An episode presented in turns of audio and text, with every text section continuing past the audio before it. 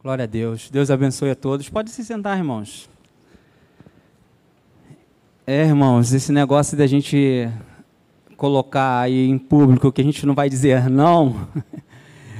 E eu falei para os pastores que eu não ia dizer não, então agora é, eu estou aqui. Mas, irmãos, é um privilégio né, é, poder conversar com os irmãos sobre a palavra de Deus. E eu tenho certeza que o Espírito Santo de Deus, ele vai falar o seu coração, ele vai ministrar o seu coração. E eu sou grato a Deus pela oportunidade que Ele me dá de estar aqui com vocês na Igreja do Meia. E Deus tem trazido um tempo de crescimento para as nossas vidas, né? crescimento espiritual, crescimento de irmãos também. Né? A gente tem conhecido novos irmãos e tem sido abençoado por esses irmãos. Vamos lá, Tiago, capítulo 1, versículo 5.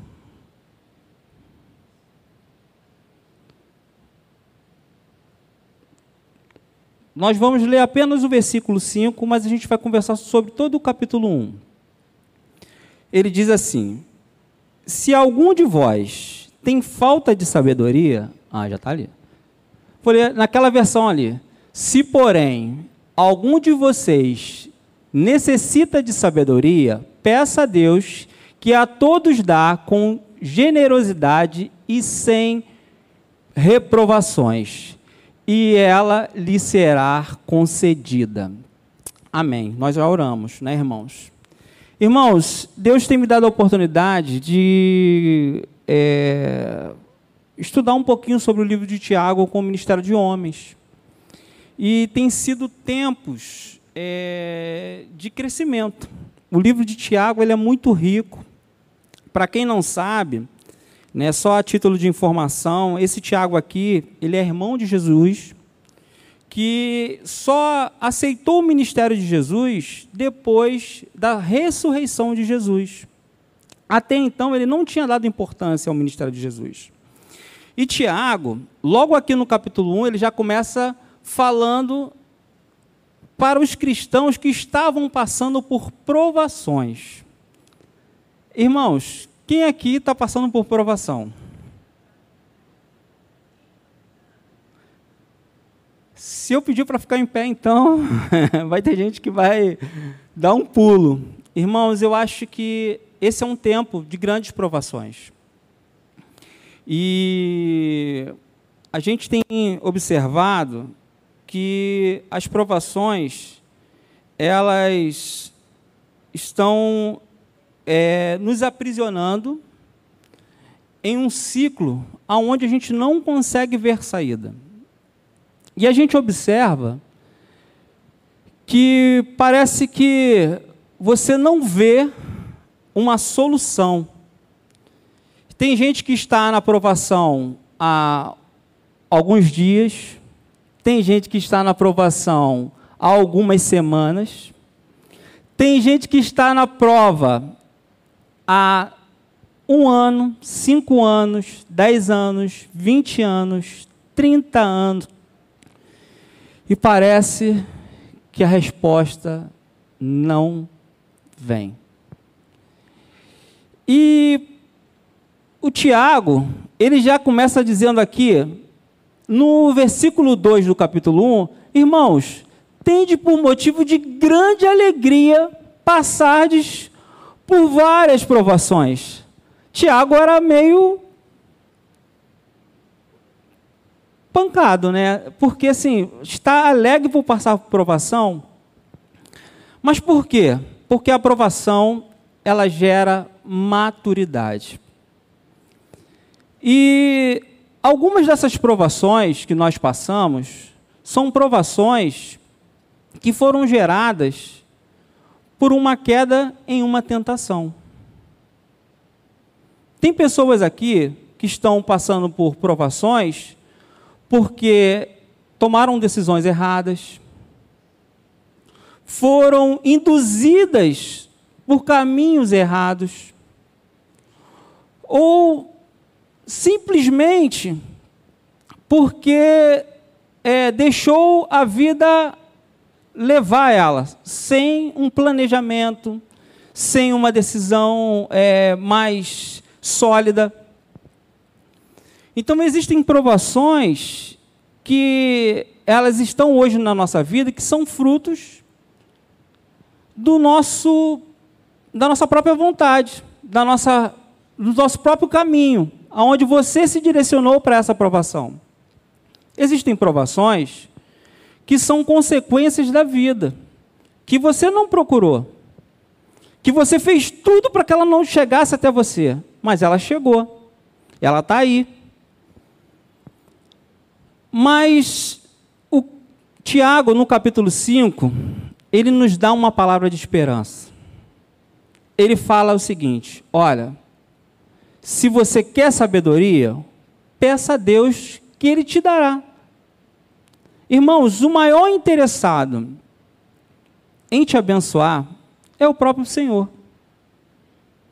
O maior interessado em fazer você se livrar dessa situação que está hoje te amassando, que está hoje ocupando toda a tua, a, o teu tempo, a tua mente, a tua está roubando a sua alegria, está roubando a sua paz. Essa aprovação que está roubando a sua saúde. Porque, irmãos, muitas de nossas provações, elas geram enfermidades físicas no nosso corpo. Por quê? Porque não há sabedoria em passar por essas provações. E o que a gente quer conversar hoje, nessa noite, é justamente sobre as decisões que a gente precisa tomar para que possamos passar por essas provações. Porque a pior coisa é sermos reprovados, não é isso? Então, irmãos, eu não sei se você tem essa sensação, mas eu tenho. Quando eu estou numa aprovação por muito tempo, eu tenho uma sensação de que eu não estou conseguindo ser aprovado. Eu não sei se você tem essa mesma sensação. E muitas das vezes você não consegue sair dela justamente pelo fato de você não ter é, aprendido nada com essa aprovação. A vontade do nosso Deus portanto, é fazer com que nós nos tornemos crentes maduros. E assim como o pastor falou aqui, que se uma criança fizer coisa de criança, de menino, são coisas de menino. E Deus, Ele quer que a sua igreja hoje deixe de fazer coisas de meninos, porque a sabedoria numa criança não há sabedoria numa criança. Você não pode esperar que uma criança seja sábia. Mas um adulto precisa ser sábio. E isso é inegociável. Você não pode, você não pode deixar de buscar a sabedoria. E se eu preciso tanto dessa sabedoria, como adquiri-la? primeiro passo para você adquirir uma sabedoria é entender que você precisa. Esse é o primeiro passo. Que você precisa de sabedoria. Talvez você esteja numa circunstância onde você não vê solução porque você está enxergando com olhos naturais. Você não está buscando em Deus a direção para poder passar por essa situação. E Tiago está dizendo ali, irmãos, é só pedir a Deus. Mas Vinícius, é só isso. É só isso. Mas ele fala o seguinte no versículo 6: é pedir com fé. Porque aquele que pede sem fé, ele não vai receber. Mas como adquirir essa fé? Como adquirir essa resposta? Irmãos, é através da experiência e do compromisso da leitura da palavra. Você precisa se policiar, você precisa. Isso é uma coisa que é muito dita aqui, mas, irmão, não tem outro jeito. Se você não buscar na palavra, se você não buscar através de oração, de uma intimidade com Deus, não adianta, você não vai adquirir sabedoria. A vontade de Deus é que você se torne hoje um adulto, um adulto espiritual, um crente maduro, que saiba tomar as decisões com sabedoria, com discernimento. É deixar as coisas de, de criança, as coisas de menino para trás. A Bíblia diz, lá em Efésios 2,8, porque porque pela graça sois salvos por meio da fé. Ah, não tá, tem ninguém não. Eu, mas tudo bem, eu vou ler aqui, ó. Efésios 2:8. Porque pela graça sois salvos por meio da fé, e isto não vem de vós, é dom de Deus. Irmãos, o que que eu estou querendo dizer com esse versículo? O que que Deus está querendo dizer? Que Deus, o primeiro passo é Deus realizar em nós, para depois realizar através de nós e por nós. Ele primeiro, ele realizou em você a salvação. Depois ele realiza em você a necessidade da sabedoria. E depois ele coloca em você o serviço. Eu até fiz de uma forma, falei com a minha esposa de uma forma um pouco didática, os três S's. Salvação, sabedoria e serviço. O primeiro trabalho foi feito pelo Senhor. De quê? De salvação. Deus enviou o seu Filho unigênito para que todo aquele que nele crê não pereça, mas tenha vida eterna. Todo mundo tem ciência disso? Amém? Então você já tem um princípio da sabedoria, que é o temor ao Senhor. Se você acredita em teu coração que Jesus morreu por você, você já tem um primeiro passo para a sabedoria. É saber que Jesus, ele é o Senhor e Salvador da sua vida. Então aí a gente já começa já numa caminhada de sabedoria. A segunda é que quando você é um novo convertido, você é alimentado por leite espiritual, não é assim?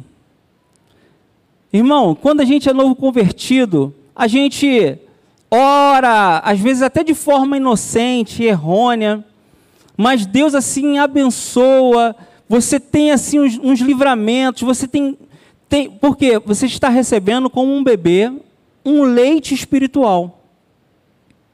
É um renovo, é uma graça, é uma alegria, é uma satisfação. E você acha que você pode mudar o mundo. Não é assim quando você descobre a cruz? Quando ele entra no teu coração? Entra uma alegria, entra uma satisfação, e você quer mudar o mundo, quer mudar a família, e você fica chato, porque você começa a querer mudar o mundo ao teu redor. Mas depois, com o passar do tempo, você precisa de alimentos sólidos, porque você já não é mais bebê. Então você o que, que você tem que fazer? Você precisa correr atrás. Quando você era criança, quem te sustentava? Seus pais.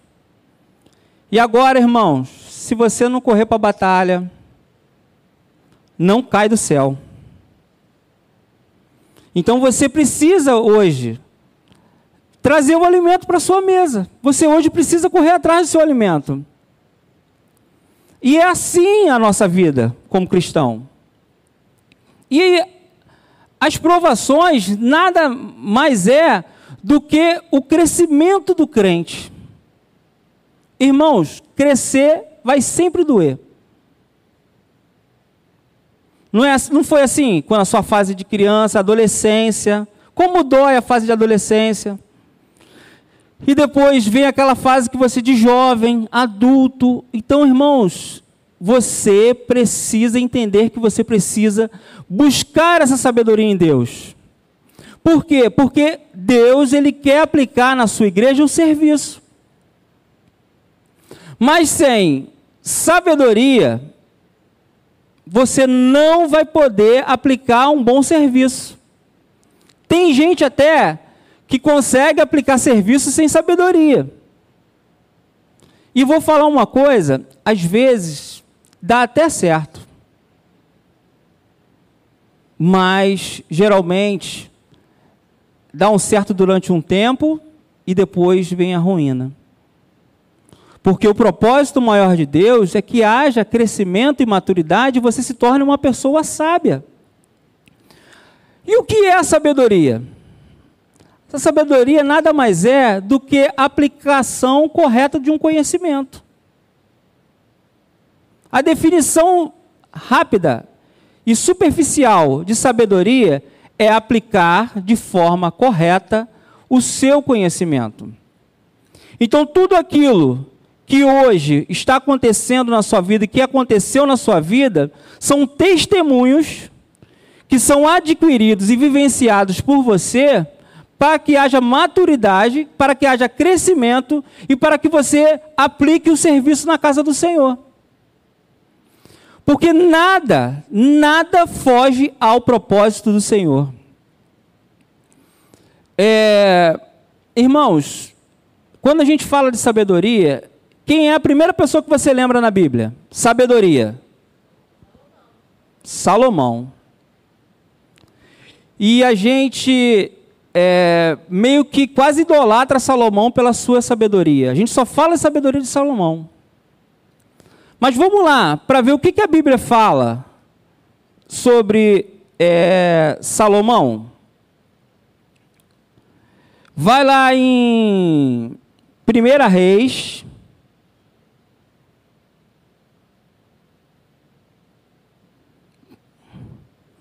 é, 4, 29.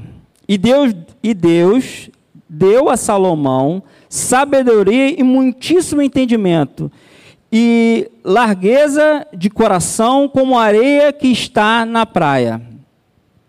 Aí vamos lá, depois no capítulo 11, capítulo 11, versículo 4. 11, 4.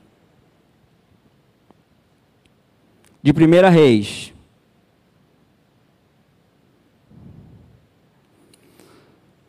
Porque sucedeu que no tempo. Ah, vou ler aqui nessa versão. Sendo já velho, suas mulheres lhe perverteram o coração para seguir outros deuses, e o coração dele não era fiel ao Senhor, seu Deus, como havia sido fiel o coração de seu pai Davi. Então, irmãos, a sabedoria sem um propósito de serviço, ela pode trazer a ruína para a sua vida. Então você precisa buscar em Deus, e não, não só a sabedoria, mas buscar em Deus o discernimento para o serviço. Porque o que aconteceu com Salomão? Salomão viveu dias de paz. Então ele entrou num conforto no seu coração. E devido a esse conforto, devido a essa estabilidade, a esse descanso, entrou no Salomão uma frieza. E ele cedeu às suas mulheres da sua velhice. E eu tenho como um exemplo maior de sabedoria na Bíblia, além do nosso Senhor Jesus Cristo, eu tenho o pequeno José. Porque José foi numa constante. José, ele fazia tudo com é, é, o maior zelo, com a vontade de acertar. Aonde quer que José estava, colocava as mãos, Deus prosperava. Então, para mim, um dos exemplos maiores de sabedoria é Salomão. Deus, não, Salomão não, é José, não é Salomão. Porque Salomão, ele na sua velhice, apesar da sua sabedoria, apesar da sua grande sabedoria, ele se corrompeu. E a gente não pode negociar isso. Você não pode parar em um estágio. Você precisa fazer cumprir os três estágios. Você precisa de salvação, você precisa de serviço e você precisa, é, você precisa de salvação, serviço e sabedoria. Se você só tiver serviço e salvação, alguma coisa vai estar pegando. E se você só tiver salvação e serviço, também tem alguma coisa pegando. Você precisa formar e estabilizar nesse tripé para que haja uma fidelidade de você para com Deus e de Deus com você.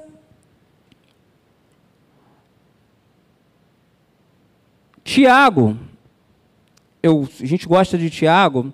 Tiago, no capítulo 3, versículo 13.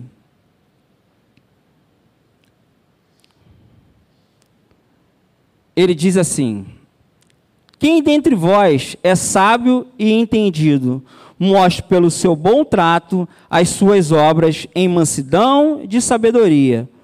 Mas se tendes amarga inveja, sentimento faccioso em vosso coração, não vos glorieis, nem mintais contra a verdade. Essa não é a sabedoria que vem do alto, mas ela é terrena, animal e diabólica. Porque onde há inveja e espírito faccioso, aí há perturbação em toda a sua obra perversa. Mas a sabedoria que vem do alto vem e é a primeiramente pura, depois pacífica, moderada, tratável, cheia de misericórdia e de bons frutos, sem parcialidade e sem hipocrisia. Ora, o fruto da justiça semeia-se na paz para os que exercitam a paz. Tiago 3, do 13 ao 18. Então vamos lá, Vinícius. Eu estou entendendo que eu preciso de sabedoria, que eu preciso desses três S's, e que o caminho para eu chegar até isso é oração e leitura da palavra. Mas eu estou há 20 anos lendo a palavra, orando, mas as coisas não estão acontecendo. De quem é esse erro? É meu? Ou é o Senhor que ainda não ouviu? Irmãos, a gente tem alguns exemplos na Bíblia de como o próprio José, que foi citado, José passou um processo de 13 anos. Ele demorou 13 anos até, mais ou menos 13 anos, até se tornar governador do Egito. José foi vendido, colocado numa cova, vendido como escravo. Depois, quando pare, parecia que a vida de José ia dar uma melhoradinha, que ele estava na casa de Potifar, a mulher de Potifar se irmou com ele. E ele depois foi para a prisão. Você acha que aquela prisão era confortável? Você acha que ele recebeu tratamento VIP naquela masmorra? Ele foi para ali com acusação de assédio à mulher de Potifar. Você acha que ele foi lá bonitinho? Ele não apanhou, ele não foi maltratado. Mas o que, que José fez com toda essa carga? Como diz o meu sobrinho, com toda essa negatividade. O que, que ele fez com toda essa negatividade? Ele transformou isso em um combustível para fazer a diferença. Existem duas formas de você estar no fundo do poço. Uma é você se atolar e ficar ali e ficar lambendo as suas feridas. A outra forma é você se posicionar, impulsionar e dar um salto. Quem é você? É aquele que vai ficar atolado ou é aquele que vai dar um salto? Você pode estar há 20 anos há 10 anos, há cinco anos vivendo essa circunstância, essa tal negatividade. Mas, pela fé, porque a palavra nos garante isso, a autoridade da palavra nos garante isso. Pela fé, Deus pode trazer a resposta hoje. Deus pode mudar isso hoje. Eu não sei qual é a tua situação, mas uma coisa eu sei: que o nosso Deus, ele é fiel para fazer muito mais além do que aquilo que você espera. Antes de, você, de a gente fechar, eu só queria trazer um breve testemunho. Rápido, rápido, rápido, rápido, rápido. Eu não sei porquê, mas Deus colocou isso no meu coração. Eu namorava a Ruth e eu fiz uns planos, eu desenhei mais ou menos uma situação para que a gente pudesse casar. Eu tinha um carro, eu tinha lá, eu falei, eu vendo carro, eu faço isso, eu vou viajar e vou trabalhar fora, e já estava tudo mais ou menos no esquema. Irmãos, nada daquilo aconteceu. Até o carro que eu vendi, eu tomei calote. Você acredita? Porque assim, eu estava tão apressado em, em resolver que eu deixei o carro, porque um amigo se interessou na época por esse carro. Eu deixei o carro com ele, eu falei assim, cara, já que você quer comprar o carro, fica logo com o carro, depois você me paga. Irmãos, não aconteceu nada daquilo que eu esperava. A viagem não aconteceu, o carro não deu certo, mas irmãos, Deus, Deus é bom. E eu com meu coração angustiado, triste. Mas sabe que o coração triste, angustiado, porque assim, Senhor, eu estou fazendo tudo certo, é meu casamento, eu quero casar, Senhor, eu não quero fazer nada de errado. Irmãos, eu soltei no trem da estação e com aquela preocupação na minha mente, poxa, está dando tudo errado, está tudo dando errado. Eu não prestei atenção. Eu fui atravessar a rua, sabe aquela coisa que você está com a mente em outro lugar? Nessa época tinha muitas lotadas, né, aquelas combis que vinham voadas, aquelas combis maravilhosas, bem cuidadas, né, aquela coisa maravilhosa. Aqui no Mé não tinha isso não, só lá em Caxias, só lá no Gramacho. Irmãos, a Kombi veio. Eu não sei como, mas a Kombi parou nas minhas mãos. Eu cheguei a encostar no vidro e ela parou. Isso ainda me emociona. Porque na mesma hora, o Espírito Santo de Deus falou ao meu coração: Eis o cuidado e o controle que eu tenho sobre a tua vida. Irmãos, eu não sei como eu cheguei em casa. Eu não sei se eu tomei banho, se eu jantei. Eu não sei como. Parece que aquele dia apagou. A única coisa que ficou na minha mente daquele dia foi a palavra do Senhor. Eis o cuidado e controle que eu tenho sobre a tua vida. Irmãos, eu tenho 20 anos de casado.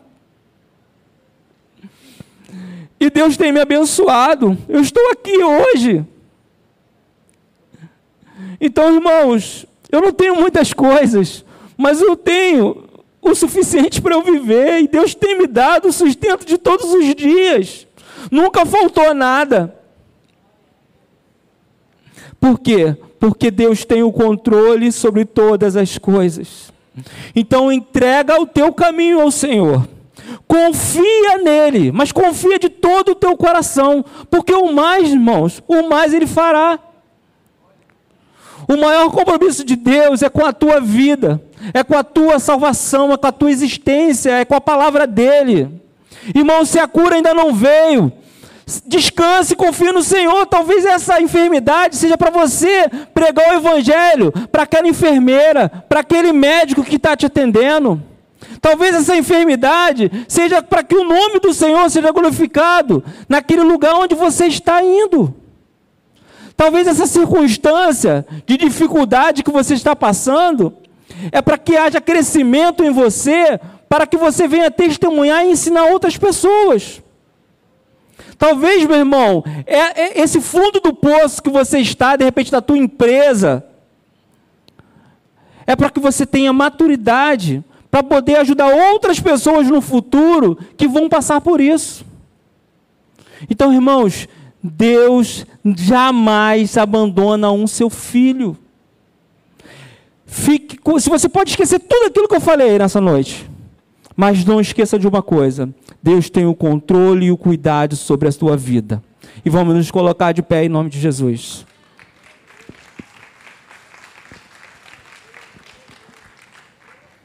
Irmãos, sabedoria é dom, é algo que Deus dá. E se você, assim como eu, quer passar por essas circunstâncias com sabedoria, porque a sabedoria ela vai gerar confiança, ela vai gerar estratégia no seu coração, ela vai gerar discernimento. Então, se você precisa dessa sabedoria, vem aqui na frente.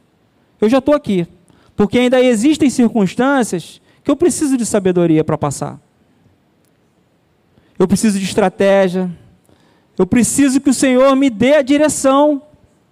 Ainda existem circunstâncias que eu ainda preciso desse dessa sabedoria, dessa direção, dessa palavra.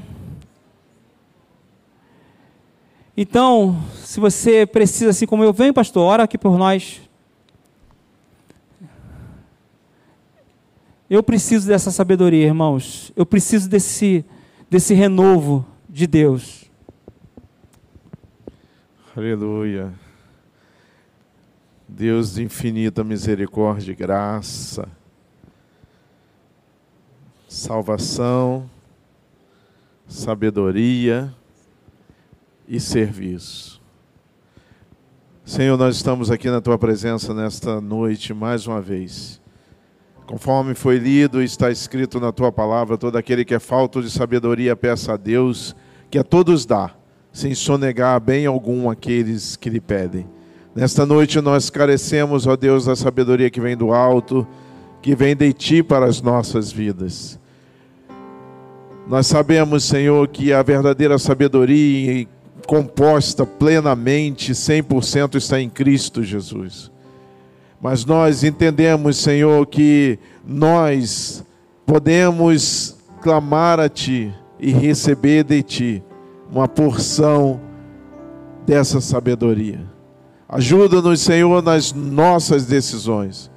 Que a sabedoria, ó Deus amado, nos ensine a caminhar de forma correta, a pensar de forma correta, a decidir de forma correta, a se posicionar diante de cada situação que muitas vezes nos chegam de surpresa e somos pegos, Senhor da glória, de um, diante de uma, de uma tempestade enorme.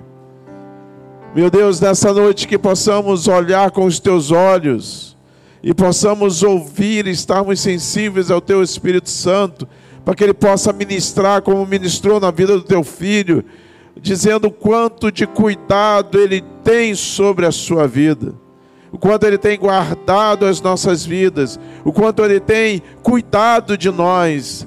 Parece às vezes que estamos sozinhos e solitários nesta caminhada, mas de forma alguma o Senhor nos abandonou.